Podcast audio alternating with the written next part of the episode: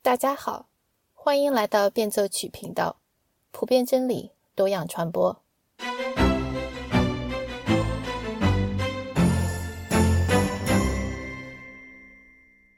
今天和大家介绍的这本书名叫《蓝色布卡之国》。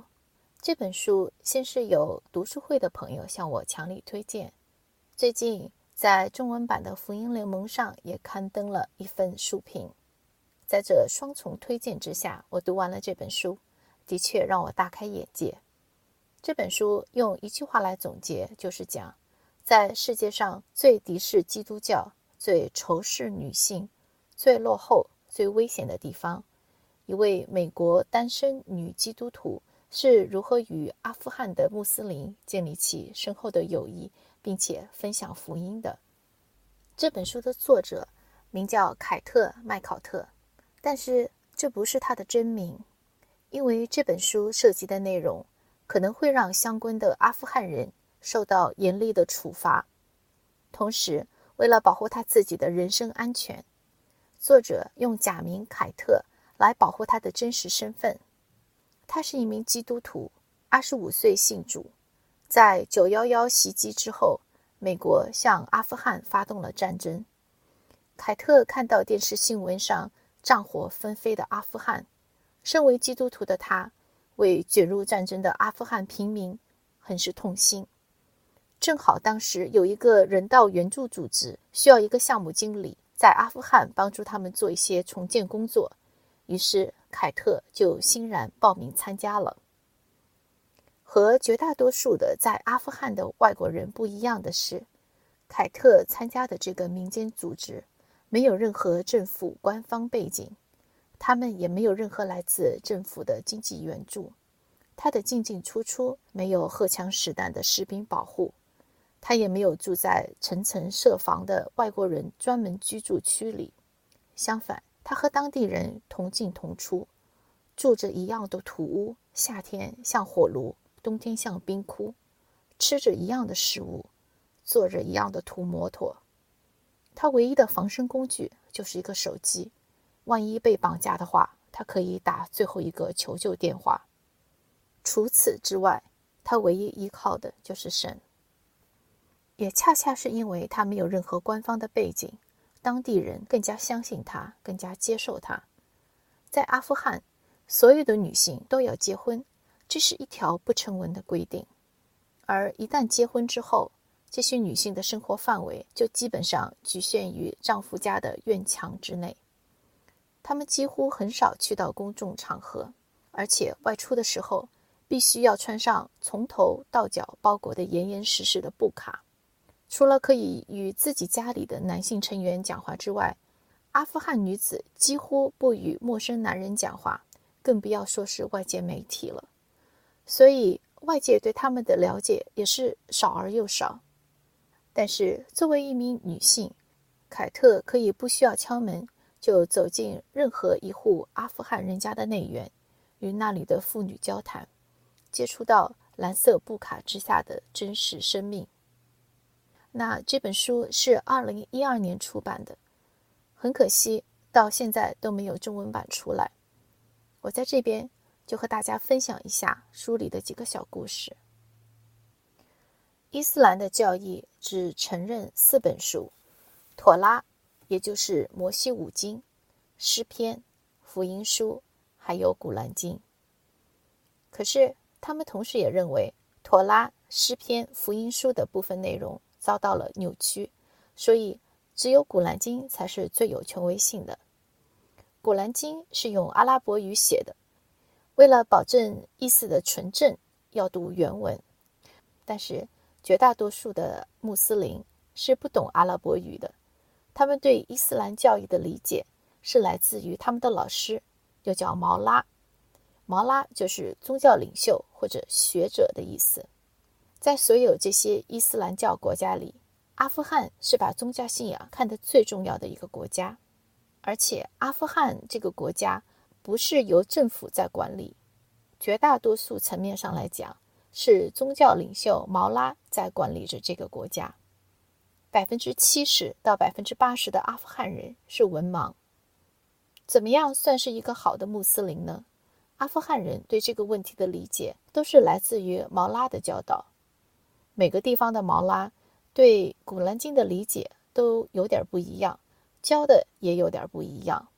比如，在伊朗的穆斯林女性只戴头巾，不用遮脸；但是阿富汗绝大部分地区的女性却要把脸遮得严严实实，只有眼睛的部分。留出帘子一样的缝隙，但是穆斯林信徒们从来不会去怀疑自己的毛拉，更不要说去挑战他们。对他们来说，做一个好的穆斯林就是要做到五功，功就是功劳的功，那就是念正、礼拜、斋戒、天课和朝圣。与凯特交谈的这些阿富汗人中，男人们第一感兴趣的是谈政府和政治，女人们最感兴趣的是家庭。第二个话题，不论男女都很感兴趣，就是信仰。凯特发现，阿富汗人虽然不相信耶稣是神的儿子，但是他们认为他是上帝派来的先知，所以非常喜欢听耶稣的故事。即使伊斯兰教承认的四本书里就包括了福音书。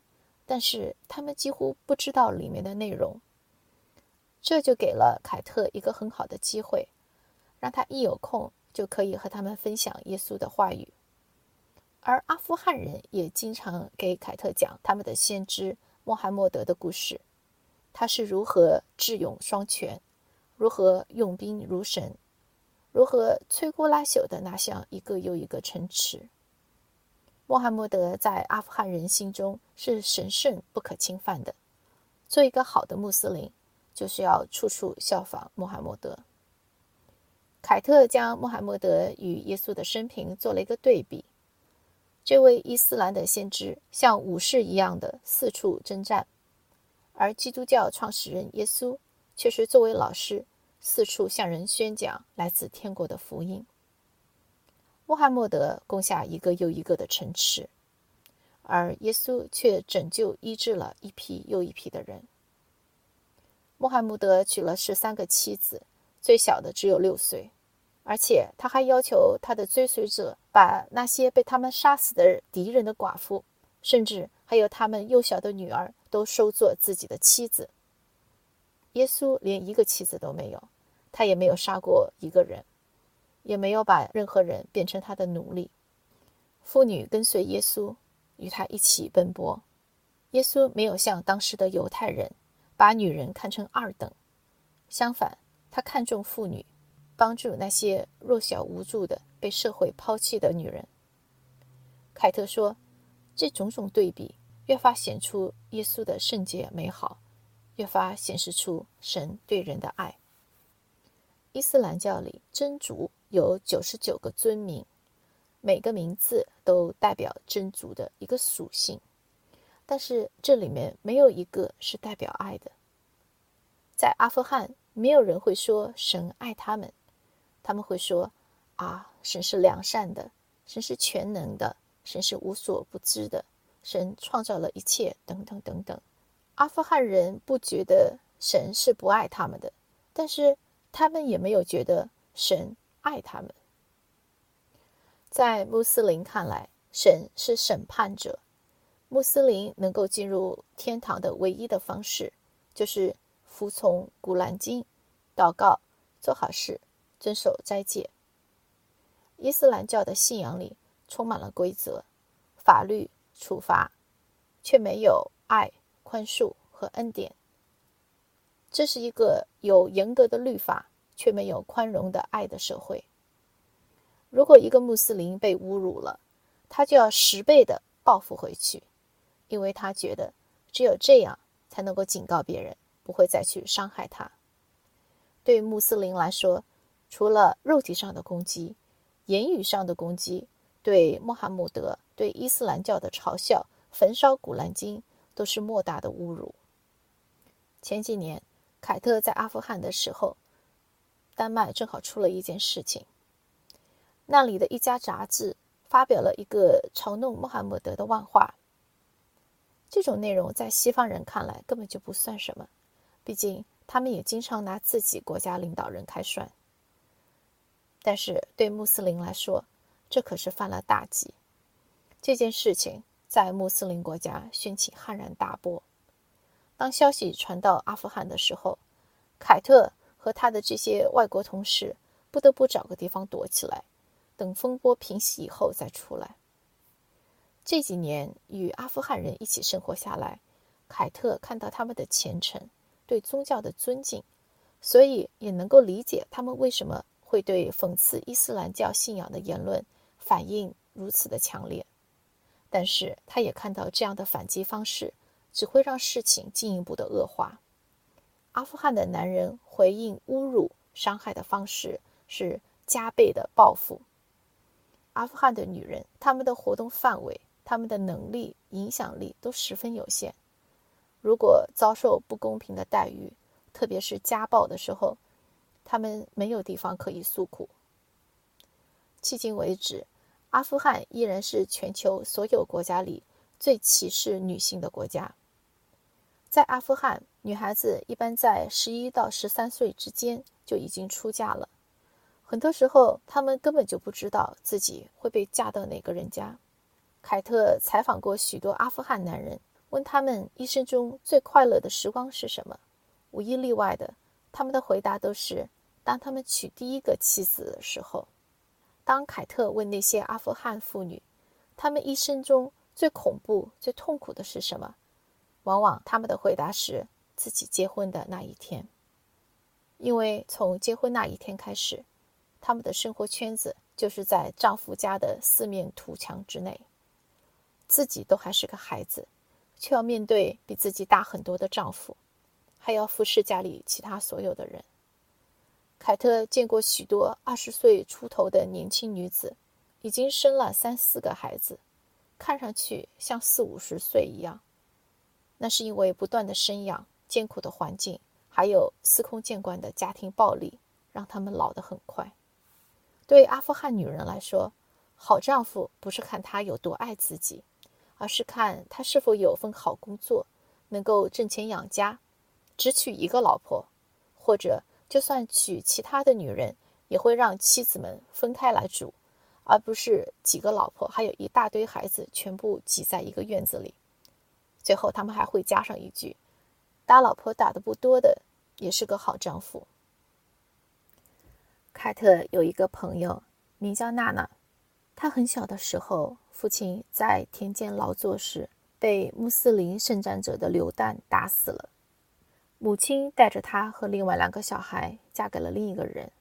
一般来说，阿富汗妇女对自己的孩子没有任何的控制权。如果离婚或者丈夫过世，孩子是要留在丈夫的家里的。但是因为战争的关系，许多人流离失所，这种传统也不是那么容易遵守。所以在这种情况下，母亲带着三个孩子嫁了人。娜娜的继父脾气非常暴躁，经常毒打她。娜娜十三岁的时候，母亲和她说：“我们给你找了一个丈夫。”娜娜心想，这个丈夫再坏，肯定不会比自己的继父更坏。可是她错了，她嫁的这个人脾气更加暴躁，而且她结婚头几年没有怀上孩子。所以经常遭到丈夫的毒打，几年以后好不容易怀孕了，但是家暴依然没有停止。在她怀第三个孩子的时候，突然传来消息，丈夫被穆斯林圣战者杀死了。她那时才二十多岁，就成了一个寡妇。失去丈夫对她来说是一个解脱，可是没有了丈夫，也就没有了经济来源，马上她就变得一贫如洗。凯特听完娜娜的故事之后。一时之间不知道说些什么，有什么样的话语能够开解她的朋友呢？生活对她来说只是一种苦难替换另一种苦难，没有希望，只有无尽的痛苦。凯特深深地吸了口气，然后对他的朋友说：“我也有个继父，他也经常打我。”娜娜睁大眼睛盯着凯特，似乎在说：“真的吗？这种事情在美国也有发生吗？”难道这些暴力不是我们的过错啊？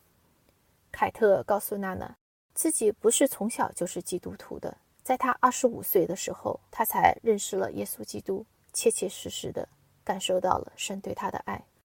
神也让他看到自己对神犯下许多罪，但是耶稣基督已经替他赎了这些罪。在接下来的圣经学习中，凯特意识到自己必须要饶恕他的继父。娜娜点着头，似乎理解凯特的意思，但是凯特知道，对阿富汗人来说，饶恕更像是遗忘、忽视。那种发自内心的宽恕，只不过是听上去很美好的理论而已。你怎么能够宽恕给你生活带来那么多伤害的人呢？凯特打了一个比方，他说。我们的心就好像一个很深的水井，每天我们都要从里面汲取井水。但是人生在世，总有不开心的事情发生。有的时候，人们会伤害我们，对我们做出很残忍的事情。每次他们做这种事情的时候，就好像在我们心里的水井里扔下一块石头。如果我们不去把这些石头捡起来，从井里面扔出去，井里的石头会越来越高，总有一天我们就再也打不到水了。我们必须要捡起每块石头，一次一块把它扔出去。饶恕的工作很辛苦，也不是一次就能完成的。凯特和娜娜说，直到现在，他还偶尔会回想起当年继父是如何报答他的。有一次，继父用皮带狠狠地抽他，他非常害怕，也非常愤怒。那时候，他对神说。神啊，你去惩罚他。但是他成为基督徒后，神告诉凯特，他必须要饶恕他的继父。凯特心里十分痛苦，十分挣扎。后来他对神祷告说：“神啊，我饶恕他。虽然当年他经常那样恶狠狠地打我，我那时候还只是个孩子。他打我，我害怕，我也恨他。但是我饶恕他，我也求你饶恕他。”娜娜没有说话。只是紧紧地抓住了凯特的手，大颗大颗的眼泪顺着脸颊流下来，滴到桌布上。过了一会儿，凯特说道：“当我宽恕了他之后，我的心变得轻快起来，愤怒、痛苦离开了我，我心里的井水重新的变得甜美起来。”娜娜看着凯特，眼睛里再次充满了泪水。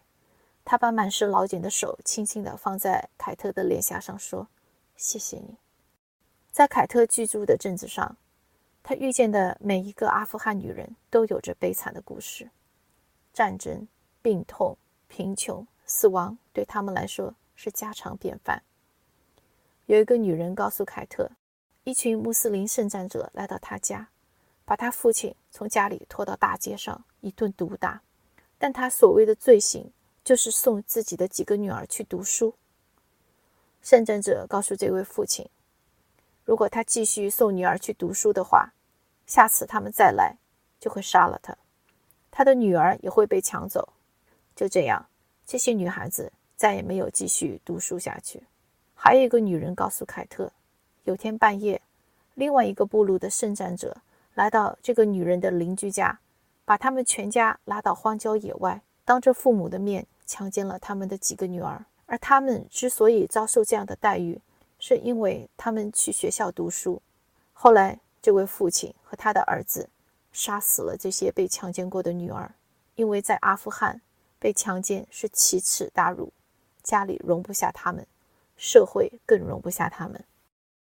还有一个女人，在十二岁的时候就被当地的军阀头子强行娶走，做了他第三个妻子。几年以后，这个军阀头目被杀死了。女孩子成了寡妇，她那时候还不满十八岁，但是已经有了一个小孩，而且还有一个马上就要出生了。在听了这么多阿富汗女人悲惨的故事之后，凯特认为，阿富汗人真正的自由不会来自于一个民主制度或者一个发达的经济，痛苦无处不在，不管是在落后的阿富汗，还是在发达的美国。如果把幸福寄托在经济的发展，或者一个相对健全的民主体制，那么西方的这些发达国家有太多的例子证明事情并非如此。真正的自由是心灵自由，而心灵的自由只有来自于宽恕。学会宽恕，学会原谅，才有可能有真正的医治，带来真正的自由。有一次，一群刚刚逃离圣战者势力范围的阿富汗女人和凯特坐到了一起，讲述他们逃难的经历。一个五十岁左右的妇人说：“圣战者向他所在的村庄发射火箭，一天之内，他家族的人有三分之一被火箭炸死，五十七个人当场丧生。他抱着小孙子逃命，好不容易爬到一个山坡顶上。”回头看那已经夷为平地的村庄，他绝望的向天举起拳头说：“神啊，你为什么那么恨我们？”凯特不知道如何开解这些绝望的女人，于是他开始分享自己小时候被继父虐待的痛苦的经历。他讲到自己成了基督徒后，在神的帮助下饶恕了他的继父，那一刻他感到前所未有的轻松。接着，凯特亲身示范了一次。他举起双手，掌心向上，抬头看着屋外的天空，开始祷告。他说：“神啊，我知道我的继父曾经狠狠的伤害过我，求你帮助我原谅他，饶恕他，也求你祝福他。”他祷告的时候，听到在座的妇女里面。有一个人倒吸了一口凉气，似乎不敢相信，居然会有这样的祷告。祷告结束以后，凯特没有马上说话，他想让大家有机会回味一下这个祷告的内容。过了一会儿，他看着四周的妇女，温柔的问道：“你们当中有没有谁想宽恕他生命当中的坏人？”马上就有一个人回应了。他抬起双眼看向天空，举起双手开始祷告。他向神祷告，帮助他宽恕三十年前曾经侵犯过他的一个男人。当他祷告完之后，长长的吐了一口气，似乎把三十年的积怨苦毒都吐了出来。然后慢慢的，他的眼角、嘴角都舒展开来，连声说道：“啊，这真是太好了。”真是太好了。他一边深深的呼吸，一边重复着：“我感觉真的很好。”作为耶稣基督的跟随者，凯特相信，只有上帝才会把人带到真理中。他不能强迫别人接受某个想法或者反对某个想法。改变人心、接受真理，只有上帝才能做到。凯特说。天国就像一粒种子，我就像一个播种的农夫。如果我不断分享上帝的故事、他的真理、他的爱，那我就是播下了好种子。如果神没有对那个人的心里直接说话，那不管我说的有多真多好，撒下的种子只不过是落入了水泥之中。当神对那个人直接说话时，这个种子就会在他的心里。生根发芽，总有一天长成参天大树。阿富汗人很喜欢听故事，凯特的许多阿富汗朋友、邻居，甚至他的同事，都非常喜欢他讲的故事。有的在里面认识到了神的甜美，有的找到了宽恕他人之后给自己带来的自由，有的学会了凡事感恩。在和阿富汗人讲述耶稣的故事的时候，他们看故事的角度也帮助凯特更加全面地认识了耶稣的教导。其实，今天的阿富汗在很多方面比西方更加接近于耶稣的时代。伊斯兰教对福音的教导与新约里的福音有许多相似的地方。相比起西方的牧师，阿富汗的毛拉。更接近于耶稣时代的文士和法利赛人。Sharia law，伊斯兰教法的指导原则与摩西的律法非常相似。阿富汗的农牧业生产方式，它的地貌都与当年的耶路撒冷非常相像。这两个文化之间几乎没有什么特别大的差异。有好多次，当阿富汗人第一次听到耶稣基督的故事。他们就能够马上领会到里面复杂的含义。约翰福音里讲到一个故事：有次耶稣和门徒路经撒玛利亚，走路困乏，耶稣就坐在井旁。那时正是赤日炎炎的正午时分，有一个撒玛利亚的妇人来打水，耶稣请他给他水喝。妇人对耶稣说：“你既是犹太人，怎么向我一个撒玛利亚妇人要水喝呢？”说过几句话以后。耶稣指出，那个妇人有过好几个丈夫，现在跟她在一起的那个还不是她的丈夫。听到这个故事时，阿富汗妇女们马上就能看到这个撒玛利亚女人的耻辱。在阿富汗，没有任何一个女人可以安排自己的婚姻。那个在水井旁的撒玛利亚女人有过五个丈夫，也就是说，她被安排了五次婚姻，被使用了五次。而最后一个甚至连妻子的身份都不肯给他，只是利用他而已。她所承受的耻辱可见一斑。这个撒玛利亚女人名声败坏，也没有自由。但是让他大大吃惊的，也是让听这个故事的所有的阿富汗女人都感到吃惊的是，在那样一个男女隔离的社会，耶稣居然能够主动的和他说话。而且不仅如此，耶稣基督还告诉他，不管他是在什么样的处境下，他现在就开始可以用心灵和诚实来敬拜神，神不会将他拒之门外。对凯特的那些阿富汗女性朋友来说，她们已经习惯于足不出户，住在带锁的四面土墙之内。她们外出时小心翼翼、胆战心惊，生怕一不小心就犯了律法。他们对毛拉心怀恐惧，因为不知道什么时候就会被毛拉训斥。对这些阿富汗妇女来说，耶稣基督告诉撒玛利亚女人的这番话，真的是一个好消息。所有耶稣讲过的话、说的道理，他做的一切，都是好消息。难怪有这么多的阿富汗人喜欢听耶稣的故事，接受他的教导。这些故事和道理。让他们的生命有了改变。对于凯特来说，在阿富汗的这五年，他学会了从阿富汗人的文化视角来看耶稣基督。他学会了将在美国文化背景之下对福音的理解，从耶稣的话语里剥离出来。有的时候，他需要重新回到圣经里去寻找答案，因为那些阿富汗人的问题，是他作为一个美国人。